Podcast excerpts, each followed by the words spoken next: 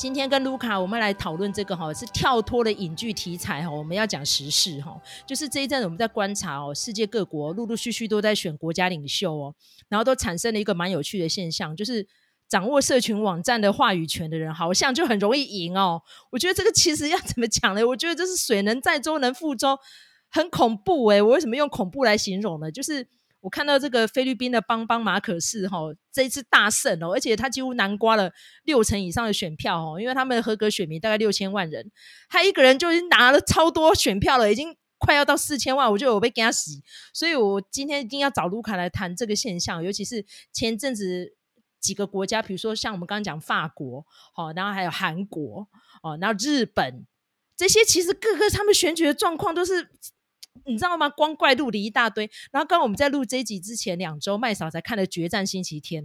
哦，宫泽理惠就是扮演日本一个正二代嘛。然后他的呃爸爸呢，就是不幸中风了，然后他刚好要接棒上任。然后他这个选举过程就是荒腔走板一大堆。那但是因为其实他是算比较小众的片子，所以我看完目前为止好像只剩下最后一个周末上映了哈。所以如果没有机会看到这部片子的观众有点可惜哦。希望他未来可以上串流平台。所以，针对这个选举，社群媒体，然后怎么样去掌握这个话语权，我觉得真的很重要呢。吼，好，刚卢卡有分析一个现象，你可以继续说吗？因为刚好我们有讲到，就是说，在不管在这一次法国的选举里头，或者是菲律宾的这个选举哈，那其实我们看到很清楚，就是说，呃，有一个倾向，就是说，呃，有一些总统候选人不愿意出来辩论。多半都是呃声势占上风的候选人，他们是不愿意出来的哈。因为其实呃，如果说参加辩论的话，就有一些错误百出，你知道吗？如果说你的思路有问题的话，你的逻辑不对的话，很容易就被对手挑出来哈。所以那他们这些呃支持率本来就很高的候选人，谁还要去参加辩论啊？那你就会觉得很奇怪啊！可是，呃，民主政治不是就是要哦思辨吗？哈，那他们不搞这一套的，他们是怎么样的？就是上这个呃上这个社群平台哈。那以前呢，可能是 Facebook 哦，我们以前曾经也有讨论过嘛，哈，就是如何的呃，就是用这个社群媒体打一场选战，好，而且呢，就是几乎有点像是屡战屡胜，从这个英国的。Brexit 哦，就是脱欧之战开始，然后到这个嗯，后来川普当选哈、哦，那那个你看一路上这样子下来哈、哦，整个都是一系列的。那到了这次呢，这个这个杜特地不是这个马可仕哈，小马可仕，他是用什么呢？用抖音哈、哦，那个大家有没有听过？就是说你抖音一响啊，智商马上就降了。就是这样，因为它就是十五秒的片段，然后还有很多的迷因梗图，那都是我就说那都是在干什么？就是就是呃，他在几秒钟之内吸引你的注意力，然后给你一个很简单的观念。但是这件事情呢，其实是一种片段化的，你就可以发现说，这些很会运用社群媒体的这些候选人。多半都是比较属于右派阵营的，然后他都是比较属于像，比如说像川普也好啦，好，Brexit 也是啊，哈，都是右派的。然后呢，这个到这个诶、小马可是他们这些人，就是因为他们就是要告诉你说，选我就对了，你们不需要选别人，你们不需要思辨，你们不需要知道我白皮书的什么内容，我讲的就是对的。你有没有觉得这个很熟悉？就是，呃，台湾也有这样子的人啊，就是像这样子的主张的候选人，其实更容易去运用社群媒体，然后去做他们的宣传，所以他根本就不需要辩论。这次也是小马可是他也没有辩论哈，所以我觉得这是一个，诶，大家讲说民主的危机，其实也是快要十年了啦，哈。我们如果从这个社群媒体崛起到现在，哈，那包括你看，像这个，诶，马斯克，哈，他又买了这个 Twitter，然后他买了 Twitter 之后，就马上就说，诶，那个，诶，川普恢复你的账号，就是这样啊，就是你知道，都是这些有钱人在那边搞啊，他们爱怎么搞就怎么搞，然后其实已经没有没有什么规则了，所有的规则都打破了，那你就不禁就想说，呃。如果说以我来说的话，我是很不喜欢这种狂人言论的啦。但是，呃，现在这个社会好像这样子的狂人言论反而更容易激起大家热衷的支持哦。我当然也是会觉得说这是一个很奇怪的现象。不过，呃，奇怪归奇怪，我觉得我们可能不能用猎奇的心态来看它，而是要返回来讲，就是说，因为。那个，如果说以这个菲律宾来讲，哈，很多人都说呢，这个 很久也不算很久以前，应该是说，其其实前几年也有人提这件事情，就是说，哎，这个今日呃菲律宾哦，明日台湾，其实菲律宾跟台湾的政治上面都是有一些类似的，那有一些东西其实呃菲律宾是跑得比我们前面的。所以它的经济也比我们之前还衰退，是就是在我们之前就衰退了。它也曾经是一个呃菲律宾制造菲律宾奇迹的一个国家。那但是呢，它后来就是受到这个马可斯这样子的独裁政权所害吧？哈，我觉得应该是可以说所害。那就是中间也戒严了。那他在这个戒严时期，其实当然就是打击异己啊，那个跟台湾的国民党是差不多的啦，哈。那所以经过这样子的一个呃政治上面的动荡之后，就造成说，哎，他们的政治其实到现在，我们就可以看得出来，他那个独裁政权的遗毒仍然是在的，哈，就是整个大大的复辟。所以。如果说我们看回来的话，台湾会不会发生这种事呢？台湾绝对会。好，所以那个你知道台湾的，我觉得这个是很难讲，到底是一种进步还是是一种倒退哈。我们如果看这个蔡英文政府的这些政府呃部门的 Facebook 的小编，你就会发现他们其实是以子之矛攻子之盾。他们的那些东西也是梗图迷因呐，好，很容易散布的东西。所以这样子的东西，你就是用这种方式来对付假新闻、假消息，到底是是对的吗？就是说，哦，因为对手是用这些东西，所以我们也来用这些东西。这个中间有没有一些问题？然后呢？台湾有没有可能就是步入菲律宾的后尘？就到最后都是一些哗众取宠的，然后他会告诉你就说：“哎、啊，选我就对了，你不用思考。”好，会不会这样子的选举越来越多呢？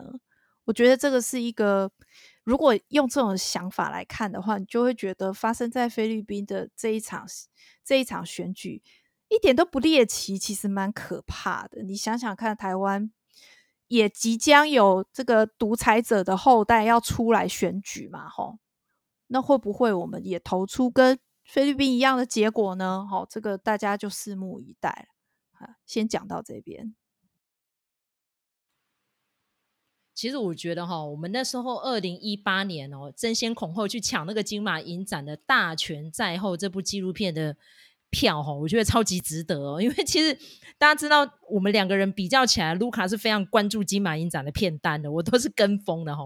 那时候呢，卢卡开了他几个片单，我发现哎，竟然有伊美带纪录片，我说这当然要看呐，因为其实当年他们叱咤风云的时候，麦嫂年纪还很小，那时候我跟卢卡两个都还是小学生哦，所以根本就不知道原来菲律宾曾经有这一段历史哦，所以只是。哦，耳闻啊，然后眼见，看到新闻上面哦，一扫而过，哈，他们被赶下台耶，哦，这样哦，躲去夏威夷还过得很滋润哦，哇塞，竟然有人有三千双的鞋哦，然后整个家里面住的金碧辉煌啊，有毕卡索的名画啊，好、迪迦啊，什么什么一大堆超级厉害的油画哈、哦，然后贪污的金额高达一亿美金哦，那时候都觉得哇靠，到底是什么样的事情这样？然后我刚刚看到另外一则新闻有提到说是十亿哦，不是一亿哦，所以。反正就是超级巨贪的家族就对了。然后马可仕逃出菲律宾哦，短短不到三年就死了哦。然后那个时候呢，结果伊美代他竟然是毫无呃感谢之意哦，还骂了美国哦。他说都是中了你们的计哦，让我们被软禁在这边回不了家哦，什么什么。然后还真的很大言不惭呢，然后就说其实有朝一日我们一定会回国，怎么样？其实他们也没有难过多久啊。马可是一九八九年死掉，伊美代家族一九九二年就回到菲律宾了，然后又继续吃香喝辣啊。所以当年我跟卢卡去看这部电影的时候，真是座无虚席哦，一票难求。然后就看到伊美代呢，就还是住在了皇宫里面哦，然后穿金戴银的哦，然后时不时呢，兴之所至就拿了一大叠的钞票，然后呢就打扮得非常的富丽堂皇，就到了那个。哎，马尼拉城郊外，因为大家知道那个马尼拉真的很有趣哦，它是一墙之隔就是贫民窟哦，然后就是住在垃圾山里面哦。那这个垃圾山呢，就是因为他们是所有的那种有钱人排出来的阿扎米，给它都堆在那边，所以他们会有很多那种有机的生植物，就会这样一直叠一直叠。然后菲律宾很热嘛，他们一年四季都是夏天，然后就会自己烧起来，你知道吗？所以那个就是又臭又恶的一个地方。但是呢，一墙之隔就是豪宅区这样子。所以菲律宾就是这么诡异耶哈，然后呢，就看到伊美代呢，就是可能就坐在他的那个超级豪华轿车，可能是宾利还是什么的，反正就是千万台币等级的超级豪车，然后就去那边就开始撒钱。可是你有没有看到他在撒钱的时候，他其实是眼睛都不会看那群平民小孩的，就是这样无意识像机器人一样这样在发。然后记者就问他啊，甚至于呢，这个纪录片导演是英国人，一个女导演，就问他说。你没有一丝愧疚吗？你们家主政了这么久，那当然是你们已经离开了这个总统的位置。但是你不觉得这些人的生活都没改变吗？他说：“所以我们要给他们一个梦想啊，所以我都要精心打扮来这里撒钱啊，让他们知道你们有朝一日可以跟我们一样过这么爽啊。问题是说得到做得到吗？然后在这个纪录片的尾声，就听到那个伊美代一直在。”褒奖自己的儿子多优秀啊！说邦邦马可是当年怎样，当年怎样。但知道其实大家上维基百科去看邦邦马可是，他是他爸爸口中的败家子诶。就说我最担心的就是这个邦邦，因为他太懒散了，读书不认真，甚至于呢，他到现在都还没有拿拿到他的呃大学学位。他念了两个大学都没有毕业啊，那最后还要想尽办法用政治力量去凹到一个荣誉学位，但是校方就是不给他啊。还包含了英国伦敦大学那么有名的学校哈，所以我就觉得这是蛮有趣的，你知道吗？但是人家就是马可仕家族流的血就是不一样嘛，擦脂抹粉穿金戴银回来要选什么都还是一路选上啊，对不对？要选参议员也选上，要选省长也是选上，他要什么拿不到呢？好，尤其他这次结合另外一个对象哈，就是这次副总统当选人哦，沙拉杜特蒂。那菲律宾的选制就很有趣，跟台湾不一样。他们总统跟副总统是分开两张选票，所以他们不是联袂参选的哈。所以呢，有时候还会选出来总统跟副总统是不同党的，就是一路踩来踩去哈，就变成跛脚政权。然后这个沙拉杜特蒂呢，跟他老爸一样是狂言狂语一大堆哦。他老爸那时候曾经在还没有当选之前哈，他就有提到说他其实以前是个同性恋，然后最后是被他的前妻给掰直的。我想说，在菲律宾那种基督教国家，他可以说他以前是同性恋哦，而且大家知道他以前就是铁血检察官嘛，然后最后变了一个铁血省长嘛，然后当上总统就有一个铁血总统嘛，跨北宋就在路上再把你杀掉了，可以不经法院判决说你贩毒就是贩毒，该干掉就是干掉，然后每个警察基本上跟个流氓差不多，你知道吗？把那个时候马尼拉弄得风声鹤唳，真的跟墨西哥那几个大城市差不多呢，就是警察跟土匪大概都是一个样子，你知道吗？然后沙拉杜特蒂其实一开始跟这个老爸是很不合的，然后最后呢是他的老爸就说：“那我总统任期结束，我要自己选副总统。”就是很奇怪，但最好把自己搞得跟普丁一样。然后最后呢就协调出来，他女儿跟那个小马可仕两个一起联袂。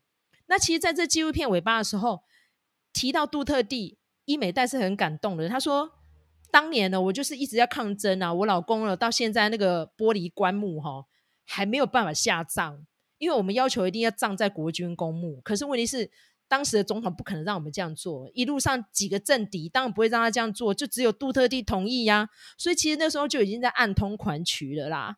所以这次呢，菲律宾总统选举开始在紧锣密鼓的时候，我就看到他们两个人组合起来，然后我声势这样一路拉长红。”我就说惨了惨了，这这个哈、独裁复辟哦，又要诞生一次哦。因为数年前哦，我们才看到朴槿惠上台哦，然后又很仓皇的两年多的任期又被赶下台。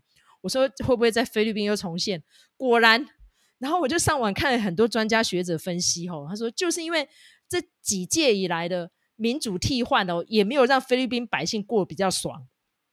而且呢，就是像刚刚卢卡所讲的，社群媒体带起来之后，帮帮马可是不停的在塑造自己多亲民啊，然后多接近年轻人的想望啦，然后他的形象多年轻啦，然后就一直提到说我们当年的菲律宾是过多嗨啊，什么什么的。那如果今天不是呃。被人家抹黑啦，被政敌陷害啦，我我爸爸根本就不可能这样含冤莫白死在境外，什么什么哇，不停的洗白他们家哎，然后就是用那个呃抖音呐、然后就用一些什么 YouTube、Facebook 一大堆一大堆的账号，然后不停的洗白他们家族过去做了多少荒唐事。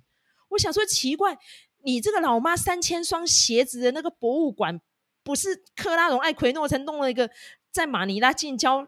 门票收一个台币一百多块就可以进去看，大家都忘记了吗？难道你投票给他，他就会散尽家财，让这些平民百姓们生活都过得非常好，非常的爽吗？有可能吗？可是你看，大家还是争先恐后的去支持他，然后这次让他高票当选，选票几乎拿到快七成，真的很好笑诶，你看我们这样这样数数一数，真的诶，你看从川普。好、哦、啊，刚刚前面已经讲到朴槿惠了，不是都是靠社群媒体选上的吗？好、哦，不过很多人都讲啊，你讲川普不准啊，其实他很多选票都是 redneck 啦。可是你要想想，川普是不是也会用这一套呢？所以我在想说，马斯克买一下 Twitter，可能还要恢复川普的账号，我觉得他应该是百味杂陈吧。不过就是因为他买下 Twitter，就是让。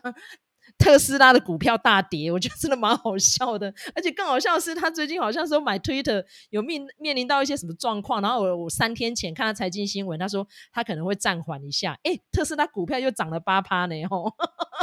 所以你要想，这个马斯克是不是屁话说很多？他会不会哪一天也宣布他要进军政坛呢？吼，有可能。所以就是刚刚卢卡讲的，干话说的多，你掌握了话语权，你就有可能会当选哦。无论你要选什么位置哦。哎呀。比如说，像是那时候哈，岸田文雄还没有当上自民党主席的时候，那时候我在想说，哎呦，有一个呼声很高的人是谁？河野太郎哎，你知道河野太郎一开始哈，他的民调支持度是三十几趴的哦。我想到说，可是菅义伟那个时候并不是支持他的，因为大家知道河野太郎是比较舔中的嘛。我想说，如果日本搞出来一个舔中的首相，对台湾来说应该影响很大呢。所以我一直好担心是他哦，好险不是，最后是岸田文雄，他算是比较。稳健务实的，就是啊、呃，比较接近那个时候的日本自民党的路线了。因为大家知道，日本自民党路线比较右派，也是比较接近台湾的，所以是好险呐吼。可是呢，你要看看这一次那个呃韩国新的总统叫什么名字？尹锡悦。尹锡悦才刚上台嘛。尹锡悦他不是说呃他是比较亲美抗中的吗？结果你看他连一张邀请函都不发给台湾呢。我就觉得 怎么会那么五味杂陈呢？然后更好笑的是那时候吴钊燮就是在立法院被质询的时候，然后是国民党不知道哪一位立委问他说：“哎，我们没有派代表要去吗？”哦，是那个江启明问他啦，结果他说：“没有，我们没有要去。”说：“哈，既然尹锡悦上台没有邀请台湾哦，哦，那这样很糟糕哦，因为其实历任韩国选上新总统上任都会发邀请函给我们，就算总统没有亲自去，我们都会派代表去。可是这次是连邀请都没有。”然后马上第二天，他就跟中国的代表就在那边谈判了。所以我觉得，到底谁是真的亲中，谁是真的亲美呢？我觉得这个也要另当别论哦。那刚刚讲到那个马克宏，他那个时候跟勒庞也是在今年选举嘛，哦，也是战得不可开交哦。但第二轮才顺利出现哦。那时候我都很担心说啊，勒庞这个保守派的，如果这次他那么亲普丁，还有办法选上法国总理哦，那拍垮拍垮，你知道吗？结果好险。还是让马克宏顺利当上法国总统。我想说，哦，那应该没事了哈，可能会那个稳健务实的路线会继续看，然后可能中国还是要剉咧等，好像也没有这个样子诶。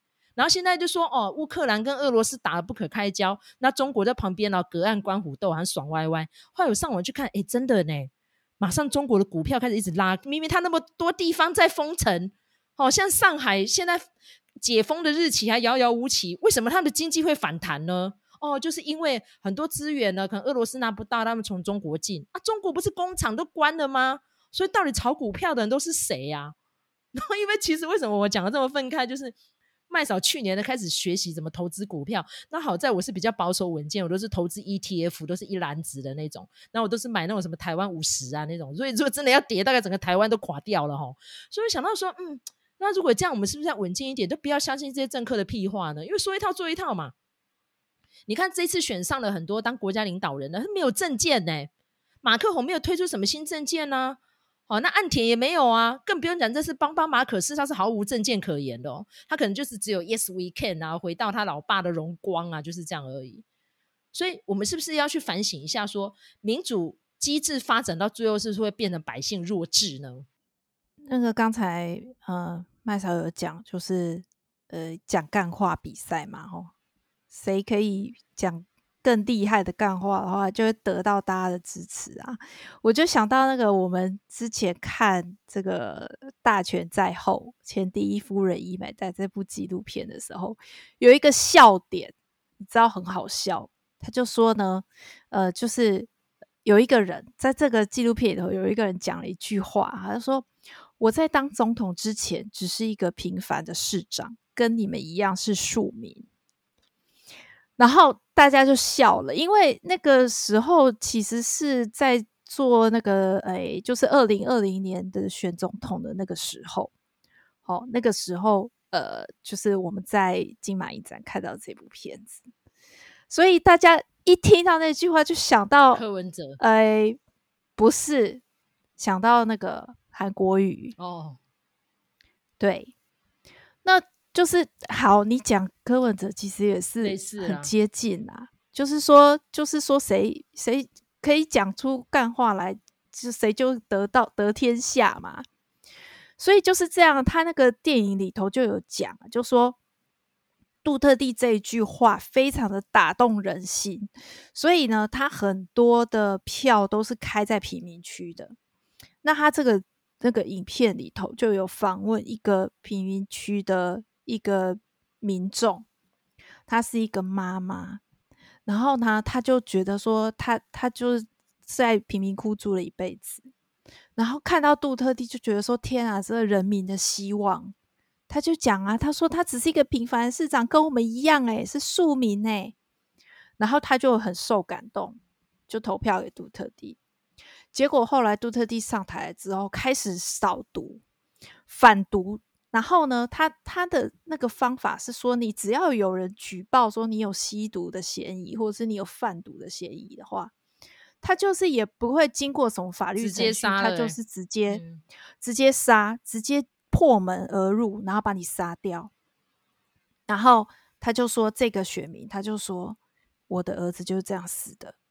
然后呢，这些被所谓的杜特地反毒残害掉的这些人呢，家属连收尸都不敢收尸，就是这么可怕。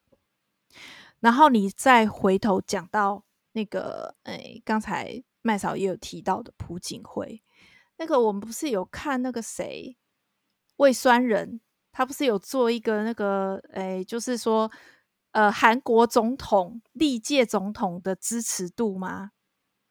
结果那个朴正熙是第几名？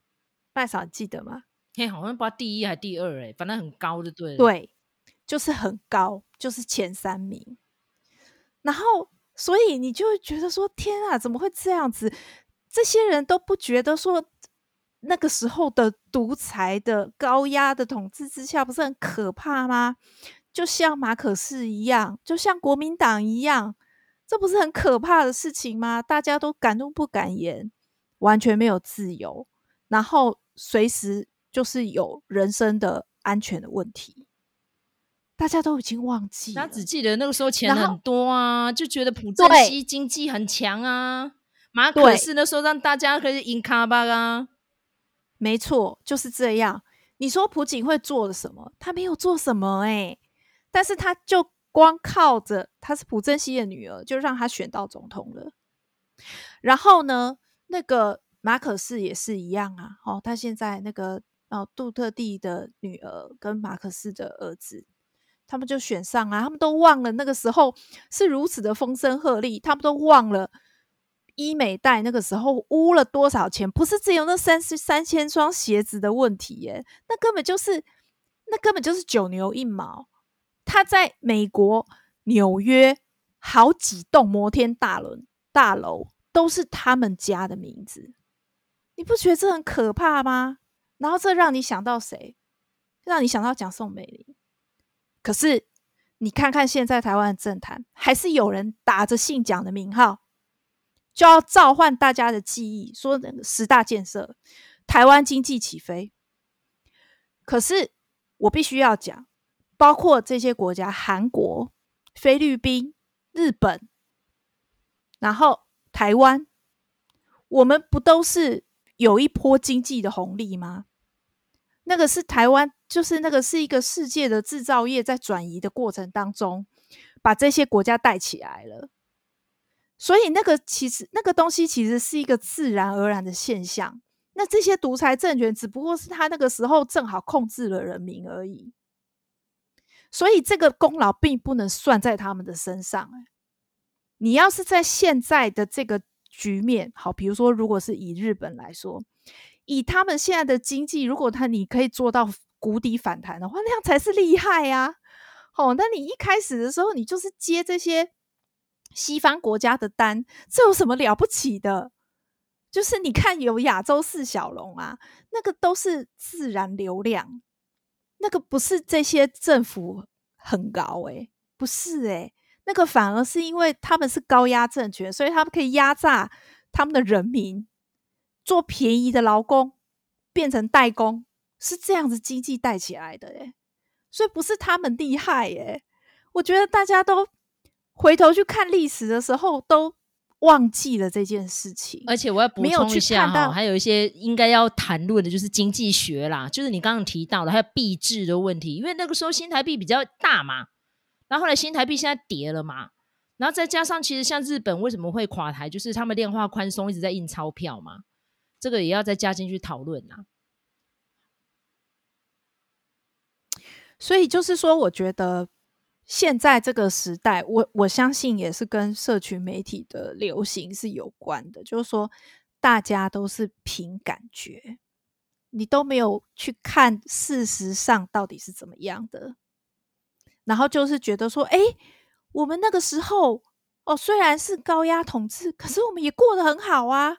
丰衣足食啊，然后不不像现在哦这样子哦多少 K 什么的，然后民主能当饭吃吗？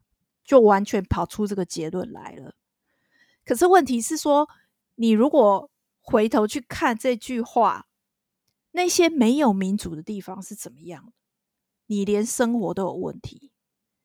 然后比如说像，比如说像中国这样子，他就是。为了清零，就给你封城啊！他才不管你有没有饿死。然后呢，在还没有饿死之前，就有人跳楼先死了。所以没有民主是连活都活不下去的耶。有没有想过这件事情？所以有的有的时候讲到这个，就是真的是非常感慨。有的时候很多人就是都只凭感觉，就觉得说：“哎，我那个时候日子也过得不错啊。”然后。呃，他们有什么问题？哦，就是只凭感觉来搞政治、来投票的话，就是会投出一些只讲干话的人啊。那一些只讲干话的人，他们就是，他们就会讲说：“哦，我就是呃不小心失言呐、啊。”哦，但是我讲出来的话都是我真实的感受啊，就是会，就是会有这种人呐、啊。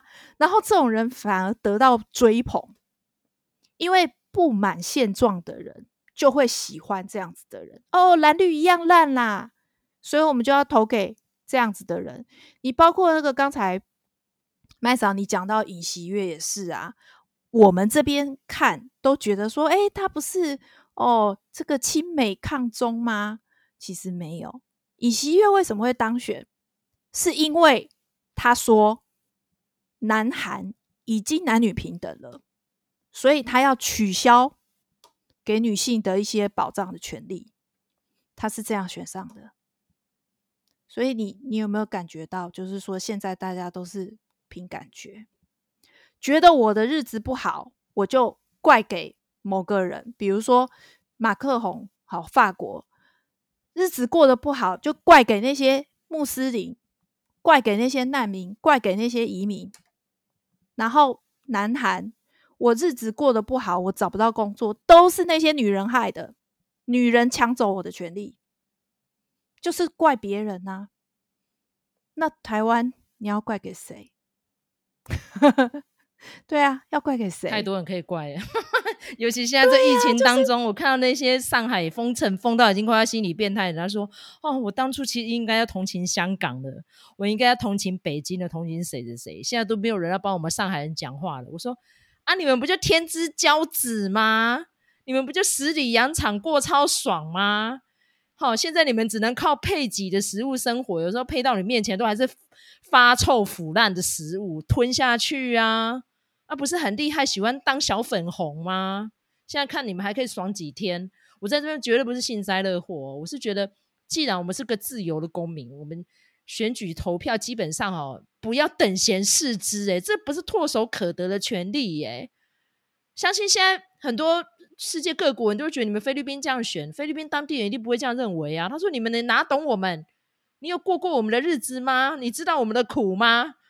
因为我现在已经有看都蛮多人用英文留言，在下面不停的骂，哎，他说我们自由选举选出来总统，你们是有什么意见？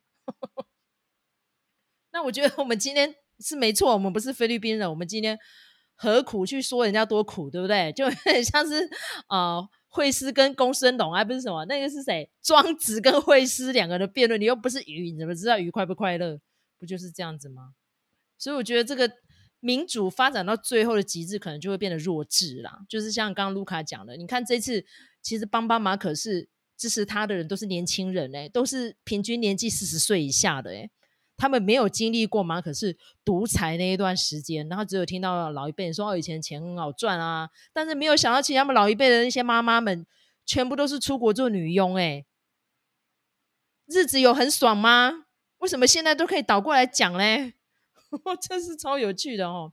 不过呢，总归一句话啦，我们今天再怎么样，我们都是门外汉来评论啊。但是因为就我跟卢卡都是看过这个纪录片的人，当年在拍这个纪录片的时候，这个导演应该没有想到，竟然哦，这个他眼前这个帮帮马可是像扶不起的阿斗，果然两年多以后可以选上菲律宾总统哈、哦，而且呢，好像已经把他们家的所有的污名哦都给洗刷干净的不得了，亮晶晶哈、哦。